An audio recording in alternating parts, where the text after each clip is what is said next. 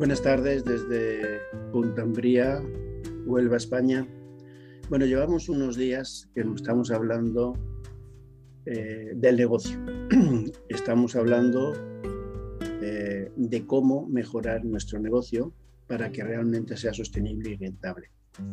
Para aquellos que no me conozcan, soy Fausto Andrés, soy mentor coach de negocios, experto en productividad y mi misión es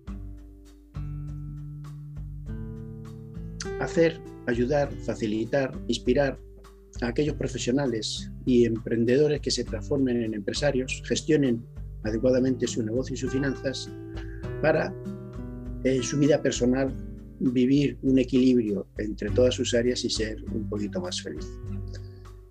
El negocio no se separa de la persona, sino que el negocio es un complemento de la persona. Primero tenemos que definir cómo queremos vivir nuestra vida y el negocio es algo que nos ayuda a vivir esa vida que queremos. Desde esa perspectiva estamos hablando todos estos días del negocio. Y hoy toca un tema muy especial y generalmente casi todos los eh, emprendedores, los empresarios que tienen personas a su cargo, pues se quejan o tienen dificultades en por qué no funciona la gente que yo tengo como deberían de funcionar. ¿Por qué no se implican más en el negocio? ¿Por qué no eh, actúan mejor cada día y no tener que estar detrás de ellos repitiendo y repitiendo cosas y, a veces por qué no funcionan ni siquiera cumplen los procedimientos que hemos asignado. Todo esto es una responsabilidad del líder, una responsabilidad del que dirige. No es una responsabilidad del empleado. Tiene su parte de responsabilidad, pero no es toda. La responsabilidad está en, nosotros como líderes. Y hoy vamos a hablar de cómo podemos retener y hacer más rentables a las personas y una cosa no implica a la otra ni tampoco están enfrentadas. Si podemos conseguir que las personas eh, estén bien, desarrollen aquello que han venido a desarrollar a la empresa y además sean eh, eficientes para el negocio, para la empresa y para nosotros.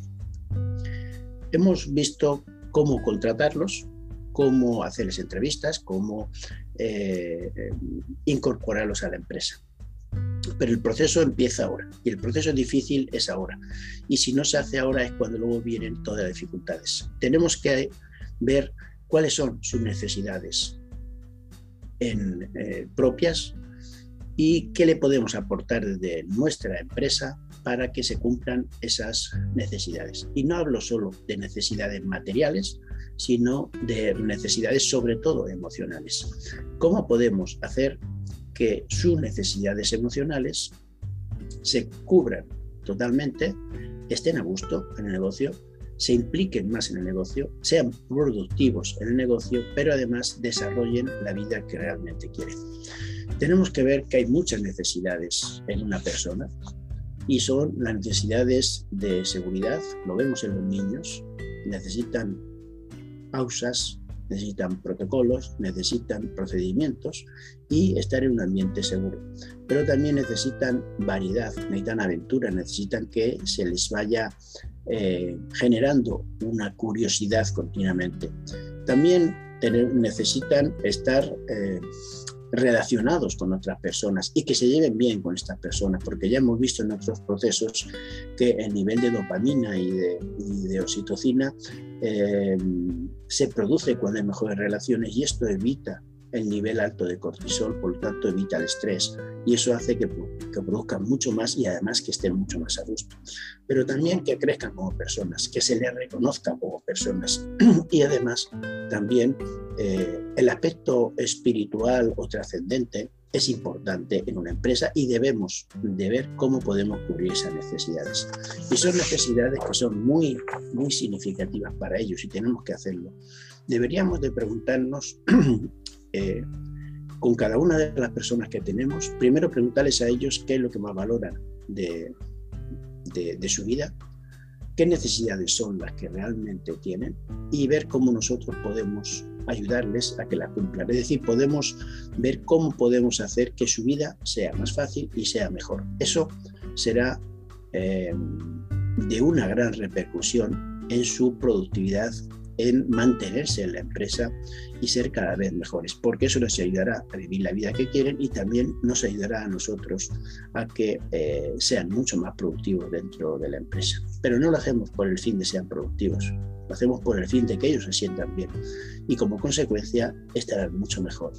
Dijimos al principio que cuando queríamos encontrar a una gente deberíamos de saber eh, primero cuál es nuestra misión y nuestra visión y ver cuál es la suya y ver si la la, suya se complementa con la misión de la empresa. Es decir, que ellos cumpliendo la misión por la que están aquí, al mismo tiempo ayudan a que se cumpla la misión de la empresa. Eso sería lo ideal y en eso tenemos que estar trabajando.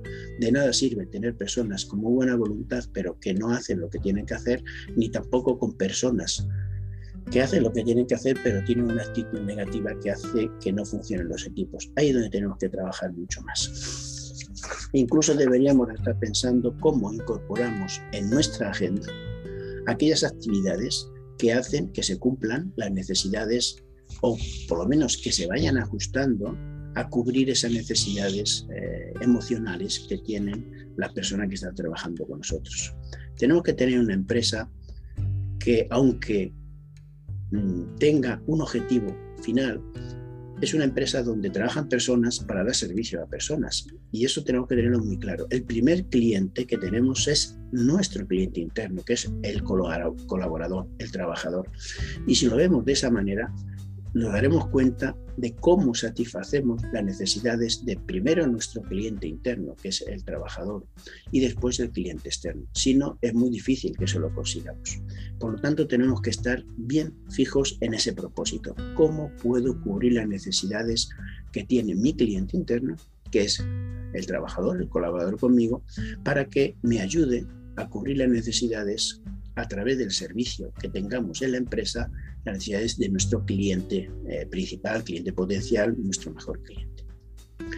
Por lo tanto, una vez que ya lo tenemos dentro y que sabemos sus necesidades, tenemos que ver cómo podemos cubrir estas necesidades. Y para mí, hay, podemos decir, eh, cuatro aspectos importantes y eso quiero que, que os fijéis bien en ello. Primero es la bienvenida.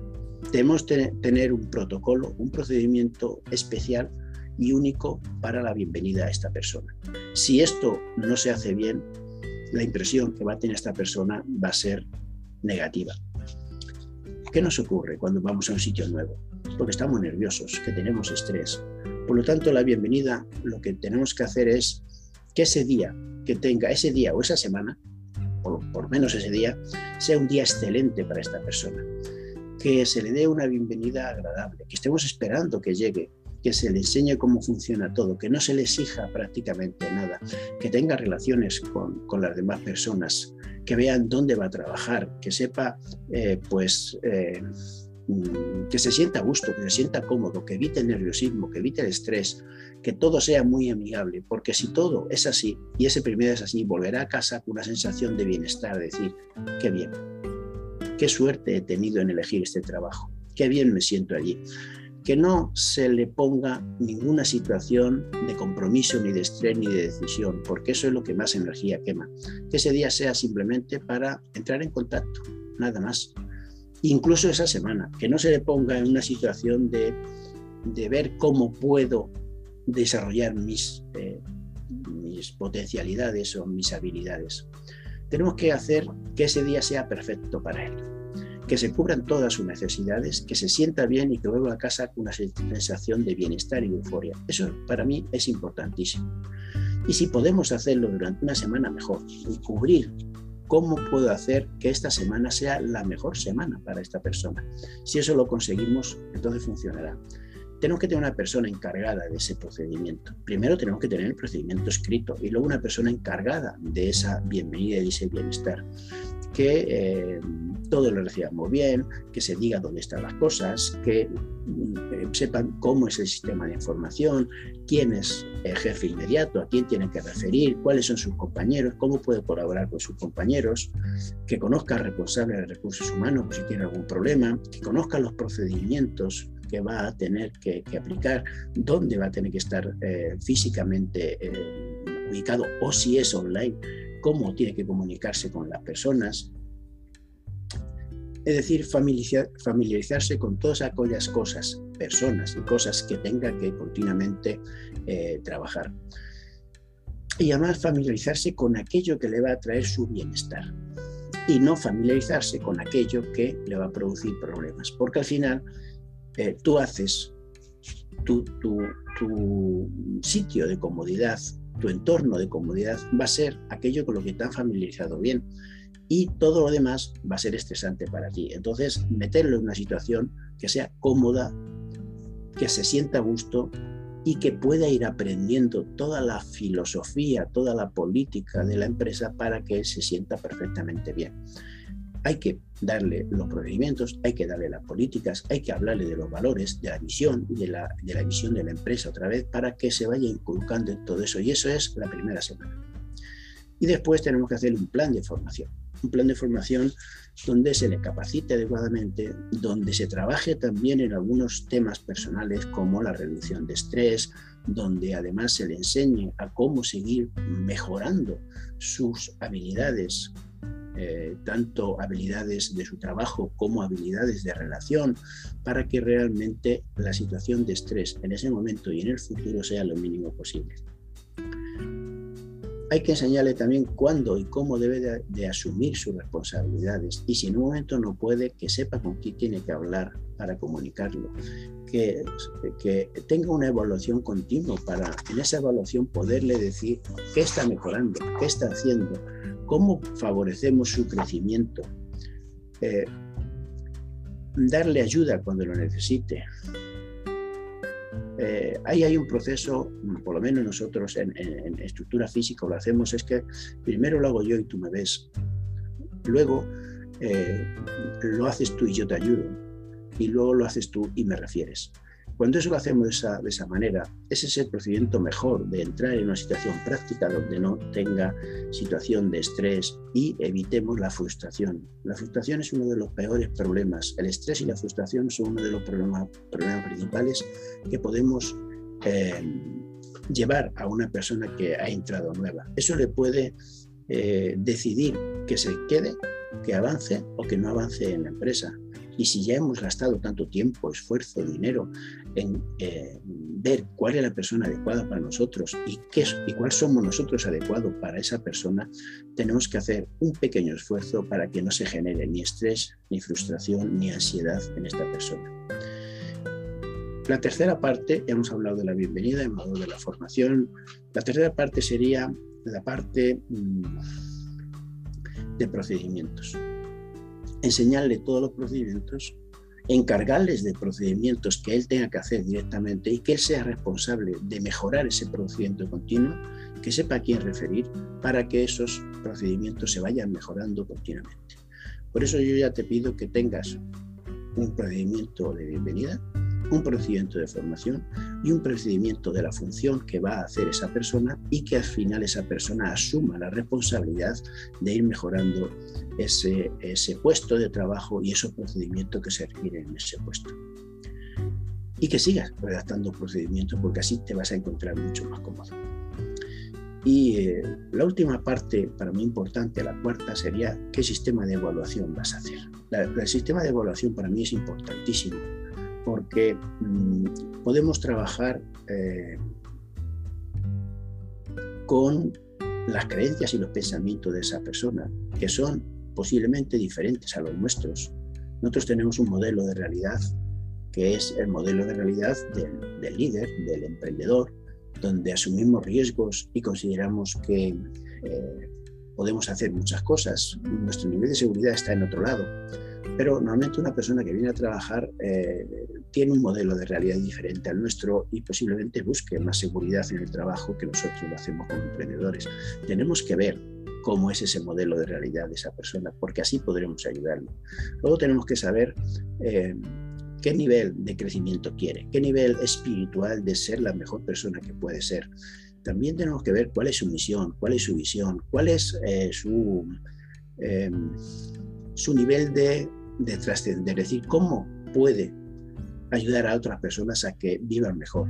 Y eso se puede canalizar a través de nuestra empresa. Y eso es algo también importante.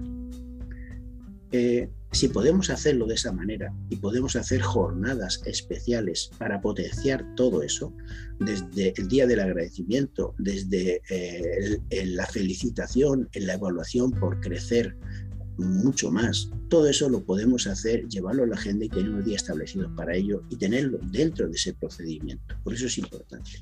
Y como digo, la última parte, el sistema de evaluación. El sistema de evaluación es mucho más complejo de lo que la gente piensa. De nada sirve evaluar eh, a lo loco sin tener un modelo. Aquí también hay que tener un procedimiento y que sea lo más claro posible. Yo aconsejo que sea un procedimiento lo más simple posible y que sea a través de preguntas y que ellos se respondan. Eh, a mí me gusta hacer un cuadrante donde tengo por un lado la productividad y por otro lado el nivel de energía que aporta la empresa. Y quizás la primera pregunta que tendríamos que hacerle es, eh, ¿Cómo ves la productividad en tu empresa durante este trimestre? Y que no lo diga. Que diga, pues del 1 al 100 estoy en el 50% y lo apuntamos. Y el nivel de energía que tú aportas a tus compañeros y a, toda la empresa y a los clientes, ¿cómo consideras ese nivel de energía? Pues que lo defina. Y nosotros los apuntamos. Y cuando todo eso lo apuntamos, luego le podemos preguntar, ¿y cómo, cuál crees que es el nivel de, contribución que, que, estás aportando, el nivel de productividad que veo yo? Y que él también lo defina. Y también le preguntamos cuál cree que sería el nivel de energía que yo, como, como líder, como el que estoy haciendo la, la, la evaluación, eh, crees que, que, yo veo y que lo apuntemos y que buscamos ahí un término medio. Y si en estos cuadrantes estamos en el, el, A sería el de la izquierda, el, B sería el, de la derecha de arriba, el C y el D. Si está en el D es que no aporta energía y no contribuye y no produce. En este caso sería nefasto, es que hemos cometido un error de contratación. Eh, pero si lo tenemos en el B, el B o el, el C, eh, le tenemos que preguntar después eh, ¿qué, tendría que pasar para que pasases del B al A. Y normalmente nos diría muchas cosas, ¿no? Y ahí evaluaremos cómo es su respuesta. Si cree que todo depende de la empresa, difícil, está buscando excusas, está buscando justificaciones, está siendo víctima. Y esa es una situación difícil de poder es subir a, mayor nivel. Pero si nos dice que hay parte de la empresa que puede mejorar y hay parte de él que puede mejorar, lo anotaremos ahí y veremos qué parte de la empresa podemos arreglar para que eso sea así y exigirle un compromiso también a él de qué parte de él va a, a mejorar y cómo va a mejorar esa parte. Y en una siguiente reunión veremos cómo ha hecho ese compromiso, cómo lo hemos hecho nosotros evaluaremos de nuevo y veremos el crecimiento. Y en el momento que veamos un pequeño crecimiento, pues le tenemos que felicitar por su crecimiento. Y tenemos que darle todas las oportunidades para que siga creciendo. Eh, cuando escuchamos perfectamente al trabajador desde su modelo de realidad y luego estudiamos qué posibilidades tenemos de mejorar eso que está diciendo y cómo ayudarle a que él mejore, la posibilidad de crecimiento continúa. Cuando este compromiso lo ha metido él, lo hemos metido nosotros y está funcionando, entonces podemos tener relaciones mucho más productivas con él, ver exactamente dónde podemos ver una limitación y trabajar, o bien nosotros mismos, o traer a una persona externa que le ayude a resolver esas dificultades que tiene para que viva mejor. Y eso le genera una situación mayor de aportación a la empresa. Y si en un momento dado crece tanto que en esta empresa no puede funcionar, pues perfecto. Eh, posiblemente salga fuera de nuestra empresa, pero tenemos siempre un colaborador fuera. Y eso nos puede hacer crecer también a nuestra empresa porque nos puede ayudar tanto a crecer como a recomendaciones de la propia empresa con lo que estamos haciendo y eso nos hace que tengamos siempre colaboradores fuera. Y eso es muy importante. ¿Qué tiene que pasar le podemos preguntar también qué tiene que pasar cuando ya has conseguido ese nivel A, por ejemplo, mejorar para ser una, una mejorado, una plus. Y ahí también lo puede decir. Y si eso lo hacemos trimestralmente, llegaremos a un momento de que nuestro nivel de confianza con esa persona será alto, tendremos una buena relación, nos podrá hablar con libertad de lo que quiere, de lo que necesita y cómo podemos ayudarlo. Y será una situación de colaboración, de competición entre él y nosotros y al final tendremos una persona realmente colaboradora con nosotros. Así que yo os animo que veáis a las personas como la parte más importante del desarrollo de la empresa, que hay que ayudar a que realmente mejoren su vida y le podamos ayudar todo lo que podamos dentro de la empresa, pero también exigirle que tenga su compromiso, que sean lo suficientemente productivos para tener personas con una gran actitud, pero también con una gran contribución, con una gran productividad, con una gran eficiencia dentro de la empresa. Y eso nos hará que nuestra empresa sea más fácil, sea mucho más sostenible y al final conseguir los resultados que queremos, cumplir nuestra misión, hacer que la otra, que la misión de la parte de este trabajador también se cumpla y así tendremos unos colaboradores que trabajando juntos lleguemos a tener aquellos clientes que necesitamos para cumplir nuestra visión y nuestra misión. Y nada más, yo creo que hasta aquí hemos hecho una de las partes más importantes que hemos tenido de negocio. Seguiremos tres o cuatro días más para hablar del tema marketing y el tema de ventas y con eso terminaremos este bloque entre unos 15 y 16 programas totalmente y luego volveremos al tema de crecimiento personal porque dentro de todo esto lo importante es el desarrollo de la persona. Nada más, muchas gracias y nos vemos en el siguiente programa. Hasta luego. Mi propósito es vivir una vida en plenitud, desarrollando mi día perfecto que tengo perfectamente definido y cumpliendo mi misión y mi visión. Mi misión es que otros puedan vivir también una vida en plenitud haciendo lo que les gusta y quieren hacer, siendo expertos en aquello que hacen y generando un gran valor para los demás, es decir, desarrollando totalmente su talento.